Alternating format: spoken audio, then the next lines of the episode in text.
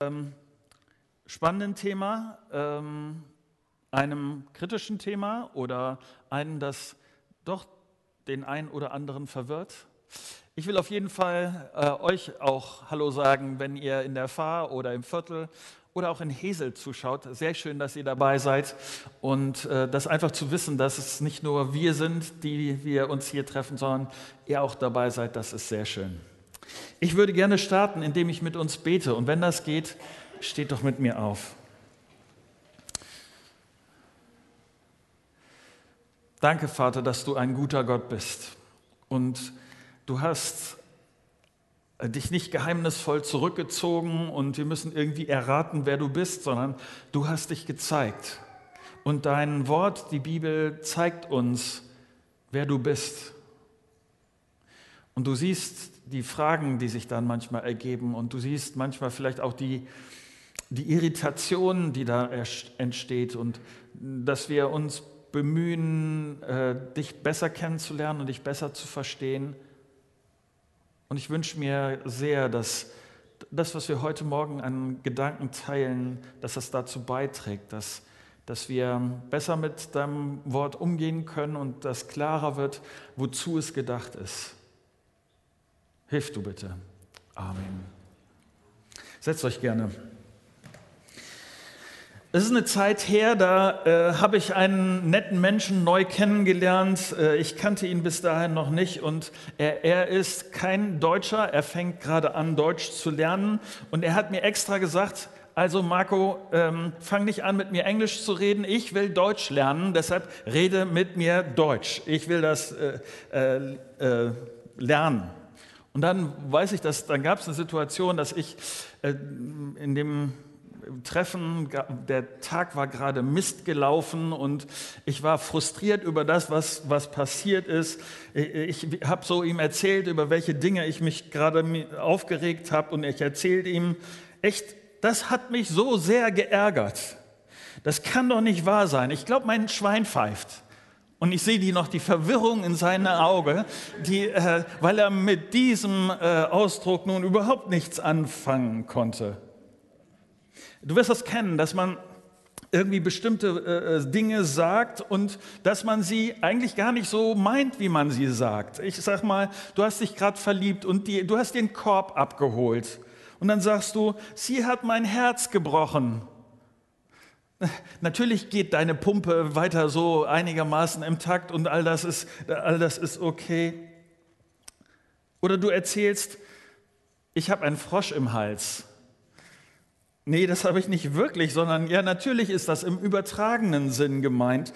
Und ich, ich treffe immer wieder Menschen, die die Bibel lesen und davor stehen und das wie so eine fremde Sprache ist. Und ich, und ich kann das auch verstehen, dass Leute sich fragen, ist das jetzt wörtlich gemeint, was ich hier lese, oder ist das im übertragenen Sinn? Du willst ein Beispiel?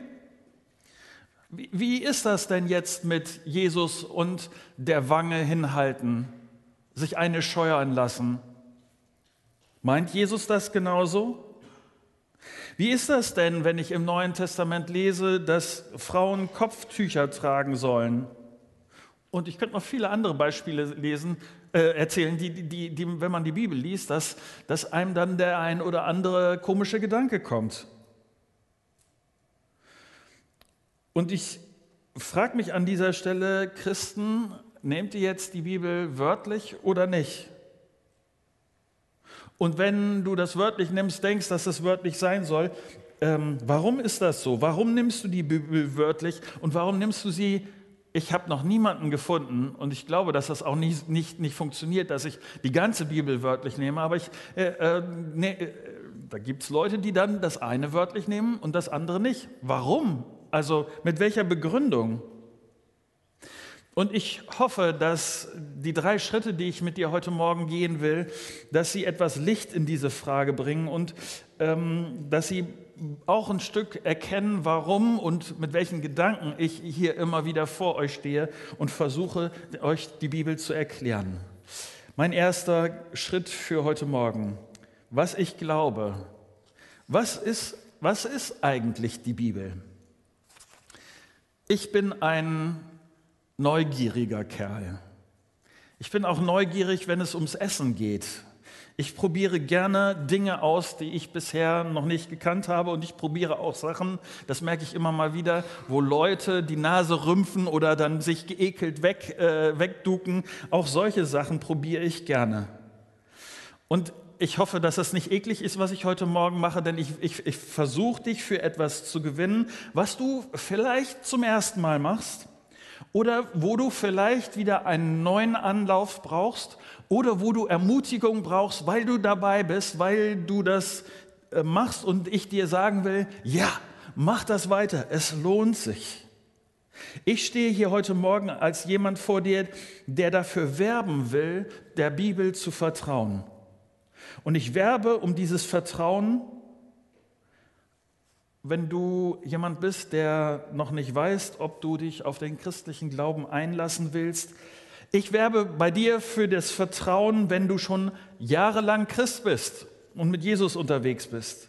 Egal wo du stehst, es geht beim Christsein, das, darum lese ich die Bibel, äh, darum setze ich mich damit auseinander. Die Kernfrage ist, wie ist Gott? Was bedeutet dieser Glaube an Jesus? Was hat das mit mir zu tun? Wie wirkt sich das aus auf meinen, meinen täglichen Glauben? Und wenn du Christ bist, hörst du mir vielleicht jetzt hier zu und denkst vielleicht, Marco, das mit der Bibel ist doch eigentlich sonnenklar, oder nicht? Lass mich an dieser Stelle das so beantworten. Wie oft ich in den letzten Monaten mit Christen über die Frage gesprochen habe, wie ist die Bibel wirklich zuverlässig überliefert worden? Haben nicht eigentlich irgendwie Menschen bestimmt, was da drin steht und was nicht? Und so weiter und so weiter. Ähm, mit Christen, die sich Gedanken darüber machen, weil sie mit Anfragen, die sie von außen bekommen haben, nicht wirklich gut umgehen konnten. Die auf einmal da standen und dachten, ja, wie ist das denn jetzt? Gib und es gibt Antworten auf diese Fragen und es gibt gute Antworten auf diese Fragen. Und ich kann nicht alles sagen heute Morgen, sonst würden wir noch ein paar Tage sitzen hier. Aber ich will euch einen ersten Eindruck geben, denn mit meinem Vertrauen in die Bibel steht und fällt mein christlicher Glaube. Warum ich das so sagen kann, die Bibel behauptet über sich selbst dieses. Ich äh, bringe mal ein erstes Zitat aus 2. Petrus 1, Vers 20 und 21. Da schreibt Petrus das. Denn keines dieser Worte wurden jemals verkündet, weil ein Mensch das so gewollt hätte. Vielmehr waren Menschen vom Geist Gottes ergriffen und haben in seinem Auftrag geredet.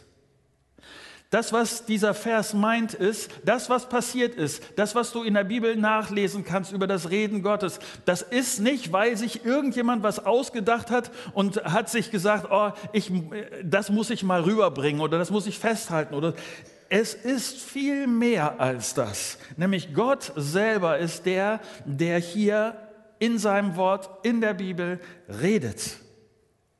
Sein Heiliger Geist hat selbst dafür gesorgt, dass das, was in der Bibel steht, das ist, was Gott haben will. Deshalb nehme ich die Worte der Bibel ernst. Ich vertraue der Bibel, dass ich nicht schauen muss, was ist in der Bibel Wort Gottes, was ist in der Bibel vielleicht von Menschen. Ich glaube sogar, und das ist inzwischen ein Kampfbegriff geworden, ich glaube sogar an die Irrtumslosigkeit der Bibel. Ich, ich glaube nicht, dass ich gucken muss, was ist wirklich wahr und zuverlässig und richtig oder was ist vielleicht ein Irrtum in der Bibel. Glaube ich, dass von Anfang bis Ende die Bibel wirklich, ich glaube, dass sie zuverlässig ist, in jeder Hinsicht, in jeder Aussage. Und um das nochmal deutlicher zu machen, 1. Thessalonicher 2, Vers 13. Deshalb danken wir Gott immer wieder dafür, dass ihr durch unsere Verkündigung sein Wort empfangen habt. Ihr habt sie nicht als Menschenwort angenommen, sondern als das Wort Gottes, was sie tatsächlich ist Es gibt immer wieder Diskussionen darüber, äh, äh, sagen wir, das Alte Testament okay, das ist von Jesus selbst akzeptiert worden als Wort Gottes, aber wie ist das im Neuen Testament bei dem, was Paulus sagt und so, äh, Paulus ist doch manchmal echt drüber und so, und dann gibt es Diskussionen. Und hier wird deutlich, dass schon die ersten Christen das Wort Gottes als Paulus Wort, als Wort Gottes verstanden haben dass das, was sie von Paulus gehört haben, dass es wirklich Wort, Gottes ist. Ähm, die Bibel ist in dem Sinne äh, vertrauenswürdig, Wort Gottes, Brief an dich, Reden Gottes an dich. Und deshalb, ob du Christ bist oder nicht, Natürlich ist es so, dass ich, wenn, wenn ich die Bibel in der Hand habe, wenn ich sie anfange zu lesen, dass ich erstmal für mich entscheiden muss, was ist das dann überhaupt? Will ich dem vertrauen oder nicht? Und ich kann das verstehen, wenn man erstmal anfängt zu, anfängt zu lesen und dann guckt, äh, will ich mich darauf einlassen oder nicht. Aber irgendwann muss ich diese Entscheidung treffen.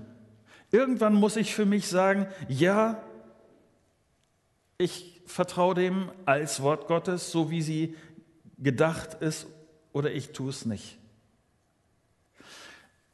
Wenn du als Christ unterwegs bist, ich will dich fragen, wie deine Entscheidung, dass die Bibel Gottes Wort ist, wirklich in deinem Alltag Geltung hat. Ob es eine wirklich praktische Entscheidung ist, die seine Konsequenzen im Alltag hat, oder ob es eher eine theoretische äh, Entscheidung ist. Das lässt sich ganz stark daran ablesen, wie du, wie du mit der Bibel im Alltag unterwegs bist, welche Rolle sie spielt. Daran wird sich erkennen lassen, ob sie für dich tatsächlich Wort Gottes ist, ob du es als Wort Gottes ernst nimmst und dich danach richtest. Okay, wir, wir sind bei dieser Frage, wenn es Wort Gottes ist, wie, wie kann ich das verstehen. Wie wörtlich kann ich das nehmen, was ich dort lese? Und ich will mit dir deshalb einen zweiten Schritt gehen, nämlich wie, wie kann ich die Bibel verstehen? Die Bibel ist Gottes Wort. Bedeutet das, dass ich immer und zu jedem Text äh, die Worte, die ich da lese, eins zu eins für mich und mein Leben äh, umsetzen soll? Bedeutet das, dass was die Leute damals getan haben, dass ich das auch noch heute tun soll in jeder Hinsicht? Und ich will dir ähm, zuerst eine Grundregel, wenigstens die mir hilft an dieser Stelle, äh, glaube ich auch, die angemessen ist für die Bibel, äh, äh sagen. Denn wenn ich diese Grundregel beachte, dann glaube ich, dass nicht viel schiefgehen kann. Die Grundregel lautet, wenn ich die Bibel richtig verstehen will, dann muss ich verstehen, wie die Aussagen ursprünglich gemeint waren. Das ist eine relativ einfache, aber eine total entscheidende äh, Regel. Wenn ich diese, die, die Aussagen der Bibel gut verstehen will, angemessen äh, verstehen will, so wie sie gedacht waren, dann muss ich zurückgehen und mir Gedanken darüber machen, was war die Absicht damals? Wie war, wie war das ursprünglich? Wie war die ursprüngliche Idee? Und ich will dir heute Morgen fünf Eindrücke geben, kurze Eindrücke. Was brauche ich, um zu erkennen, was damals diese Worte bedeutet haben? Und wie kann ich sie für heute verstehen? Und was nehme ich wörtlich und was nehme ich nicht? Ich will kurz in Klammern sagen, ja, das, also andersrum, vieles von dem, was ich da lese, brauche ich mir keine großen Mühe machen, weil das ist sehr offensichtlich die Bedeutung, die ich, äh, die ich da lese. Bei manchem anderen muss ich mir aber schon Gedanken machen. Ich muss mir die Mühe machen, um das rauszubekommen.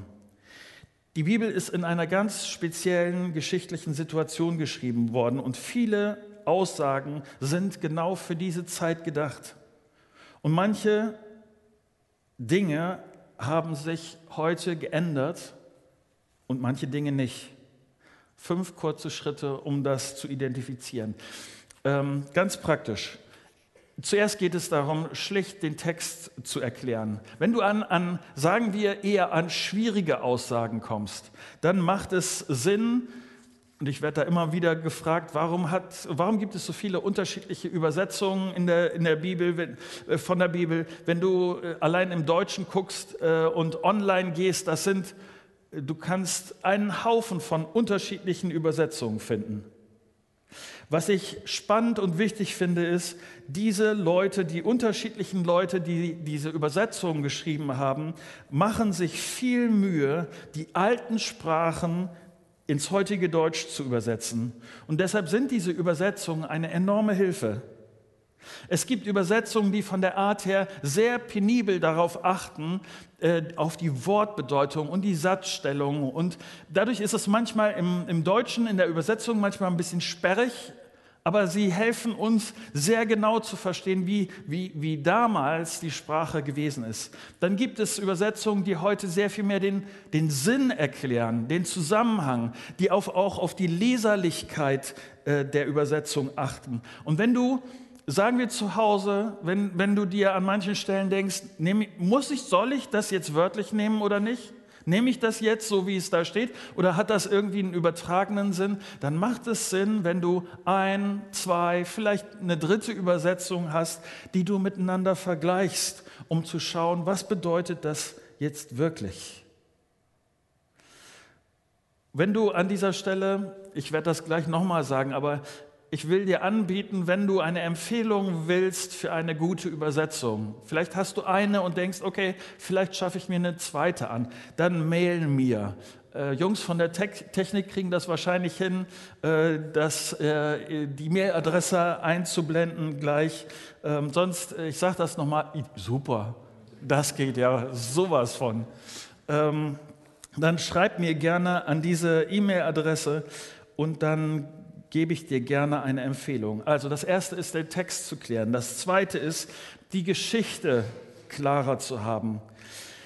Es hilft enorm zu verstehen, wer hat das geschrieben, warum hat er das geschrieben, was war damals. Wenn, ich weiß, weiß nicht, wie es dir geht. Ich, ich liebe Geschichte. Und neulich habe ich gedacht, allein schon 150 Jahre zurück, wie anders die Kultur gewesen ist. Kein Handy, kein Auto, keine Zeitung.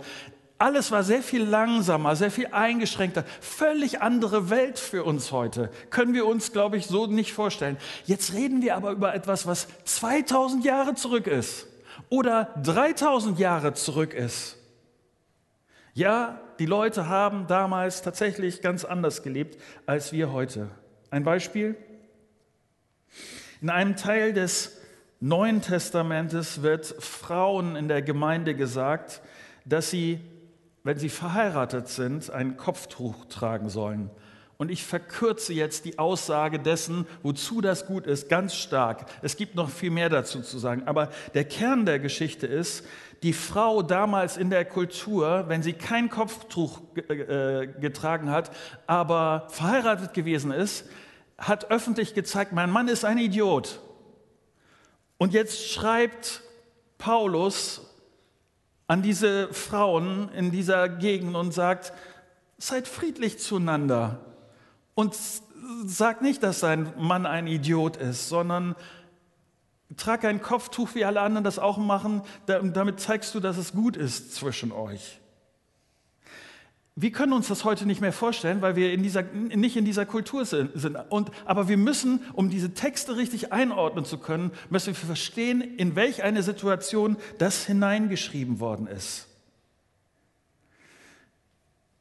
In der Bibel kommt ein, kein einziger, an keiner einzigen Stelle ein kühler Norddeutscher vor. Das, was wir dort lesen, hat im Nahen Osten stattgefunden das sind andere Leute. Kann ich da alles eins zu eins übertragen, wörtlich auf heute? Nein, das kann ich nicht. Aber ich kann mir Gedanken darüber machen, was der Sinn damals gewesen ist, was die grundlegende Wahrheit ist von diesen Aussagen damals. Und die kann ich wörtlich nehmen. Diese Worte kann ich ernst nehmen und übertragen, weil sie Reden Gottes sind. Ein drittes, der Zusammenhang. Ich, ich weiß nicht, ob du das kennst. In manchen christlichen Haushalten wird eine Kultur der, der christlichen Kalender oder der Kärtchen, der Spruchkärtchen gelebt. Und es werden manchmal sehr äh, sagen wir, wohlklingende äh, Verse herausgenommen. Und ich, komm, ich bin manchmal bei Leuten zu Besuch und ich glaube, ich hoffe, doch, das kann ich sagen, glaube ich. Manchmal muss ich innerlich in mich hineinknickern, weil ich, weil ich weiß, was vor diesem Text oder vor diesem Vers oder nach diesem Vers steht, weil es da überhaupt nicht so lieblich ist, weil der Text eine sehr offensive Ansage Gottes an, äh, an, an seine Leute ist, wo ich denke, wow, wenn du wüsstest, was da steht, würdest du ihn immer noch an deinen Kühlschrank kleben? Ähm, was ich damit sagen will, wenn ich zu einer Aussage kommen will, was das Wort Gottes ist, sollte ich wissen, was der Text vorher und was der Text nachher ist. Es macht Sinn, den Zusammenhang zu beachten, um zu einer guten Entscheidung zu kommen. Ein viertes, der Stil. Ich bin sehr dankbar über manche Anfragen in den letzten Wochen, wo Leute gemailt, geschrieben, angerufen haben, um zu verstehen, was der ein oder andere Text bedeutet. Unter anderem äh, habe ich eine Rückmeldung bekommen, Marco, ich lese hier gerade in den Psalmen und es steht in den Psalmen so oft, dir wird kein Unheil äh, geschehen, Gott bewahrt dich, Gott passt auf dich auf. Und dann sagt die Person aber, es geschieht doch so viel Unheil. Ich meine jetzt der, der, der Krieg und Krankheit und Verfolgung von Christen.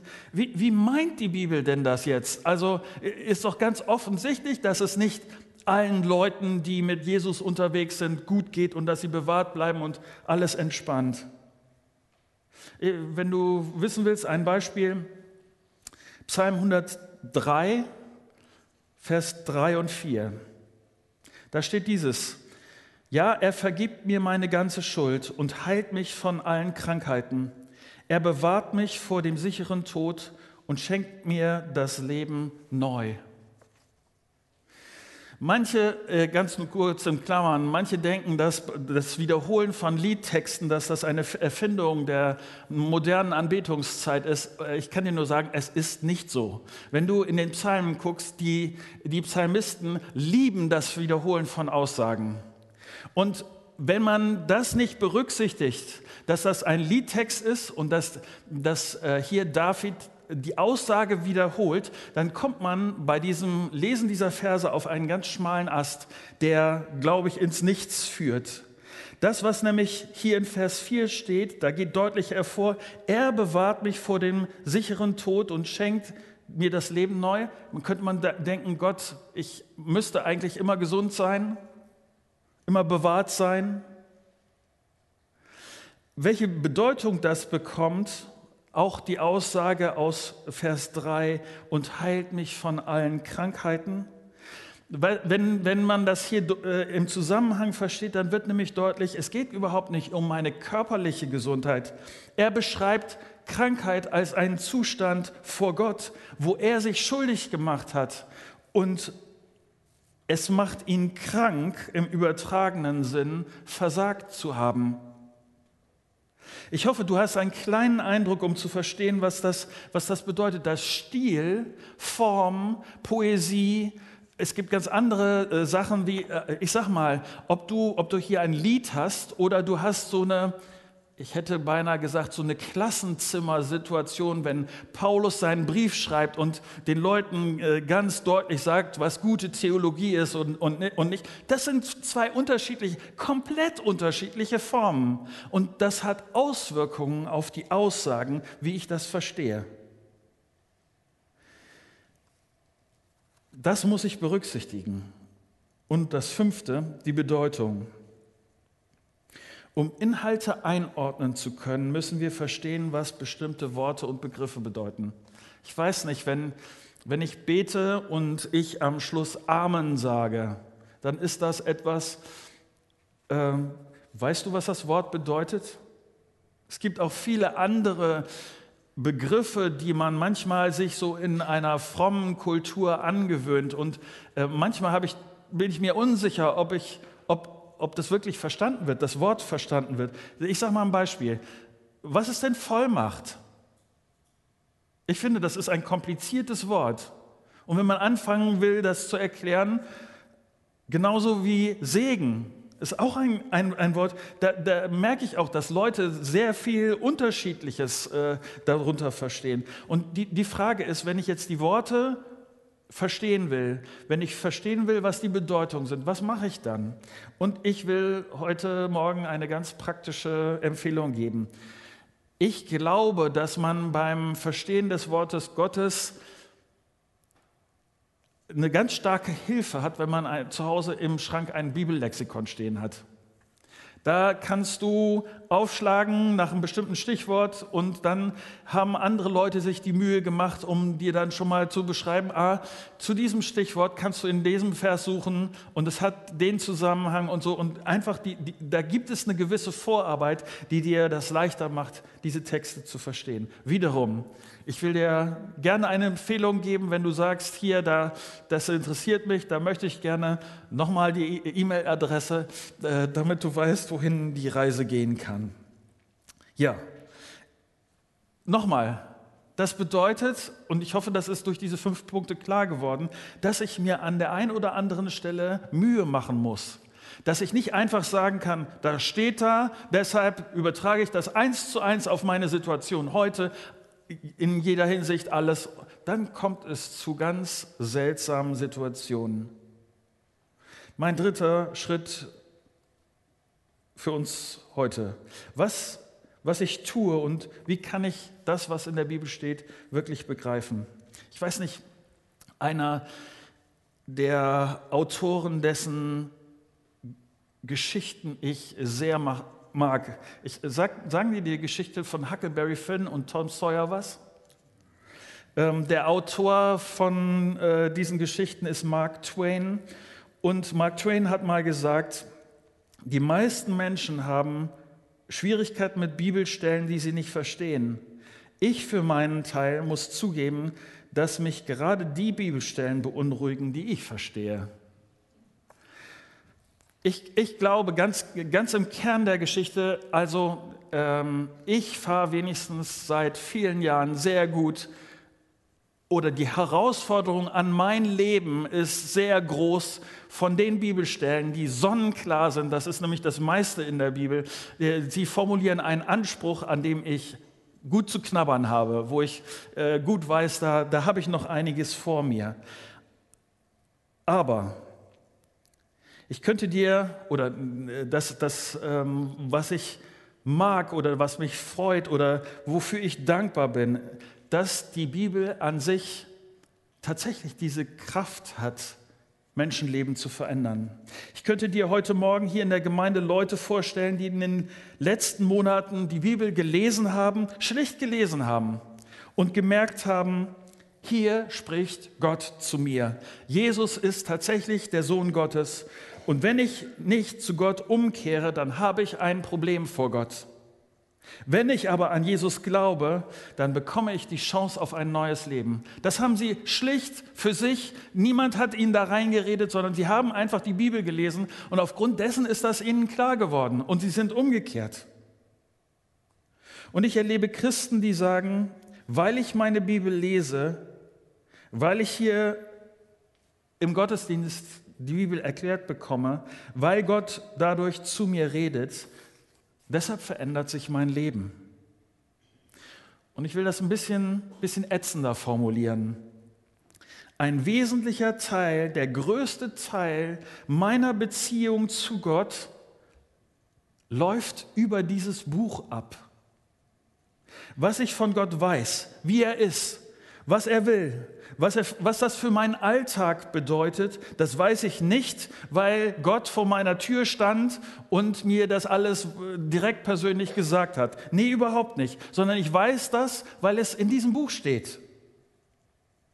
Und deshalb hat die Bibel Lesen, deshalb hat das Tun der Worte Gottes, deshalb bedeutet das Leben. Eine der krassesten Formulierungen an dieser Stelle kommt von Jesus selbst. Johannes 6, Vers 63. Gottes Geist allein schafft Leben. Ihr selber könnt es nicht. Die Worte aber, die ich euch gesagt habe, sind aus Gottes Geist. Deshalb bringen sie euch das Leben.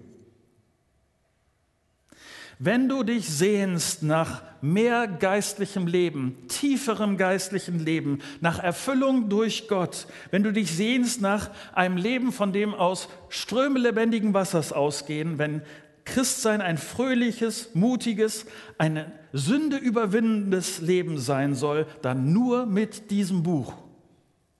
Je größer die Rolle der Bibel in deinem Alltag ist, umso mehr wird dieses Buch deinen Alltag prägen und es wird dich verändern. Ich hoffe, dass du aufgrund der Predigt äh, weißt, was ich jetzt meine. Nimm dabei die Bibel nicht immer wörtlich, aber nimm die Bibel dabei immer beim Wort. Nimm dabei die Bibel nicht immer wörtlich, aber nimm sie immer beim Wort. Erlaube mir am Schluss eine persönliche Bemerkung als dein Pastor, als einer deiner Pastoren. Ich sage das immer mal wieder, weil mir das wichtig ist, als, als Pastor das äh, zu formulieren. Mündige Gemeinde ist mir wichtig. Nicht, dass ihr mich falsch versteht. Ich genieße das Vertrauen äh, von meiner Gemeinde, wenn ich in der Bibel predige, dass, äh, ich sage das nochmal so ein bisschen flapsiger, so dass, dass ihr sagt, der wird schon wissen, dem höre ich zu, dem vertraue ich. Alles gut. Aber Paulus sagt im Neuen Testament in 1. Thessalonicher 5, Vers 21, prüft alles sorgfältig, behaltet nur das Gute. Tust du das? Und ich bitte dich darum, wenn du mich heute hast reden hören, dann bitte ich dich darum, zu prüfen, ob das, was ich gesagt habe, dem Wort Gottes entspricht. Ob das gegründet ist in der Bibel oder ob das nur ein Schnack von mir war. Das kostet am Anfang vielleicht ein bisschen Mühe. Aber je mehr du im, vom Inhalt her mit der Bibel vertraut bist, umso einfacher wird das sein, zu prüfen, ob das, was ich sage, wirklich der Wahrheit, wirklich der Bibel entspricht. Und das ist das Entscheidende. Entscheidende sind nicht meine Worte, sondern ist das, was Gott sagt. Soweit.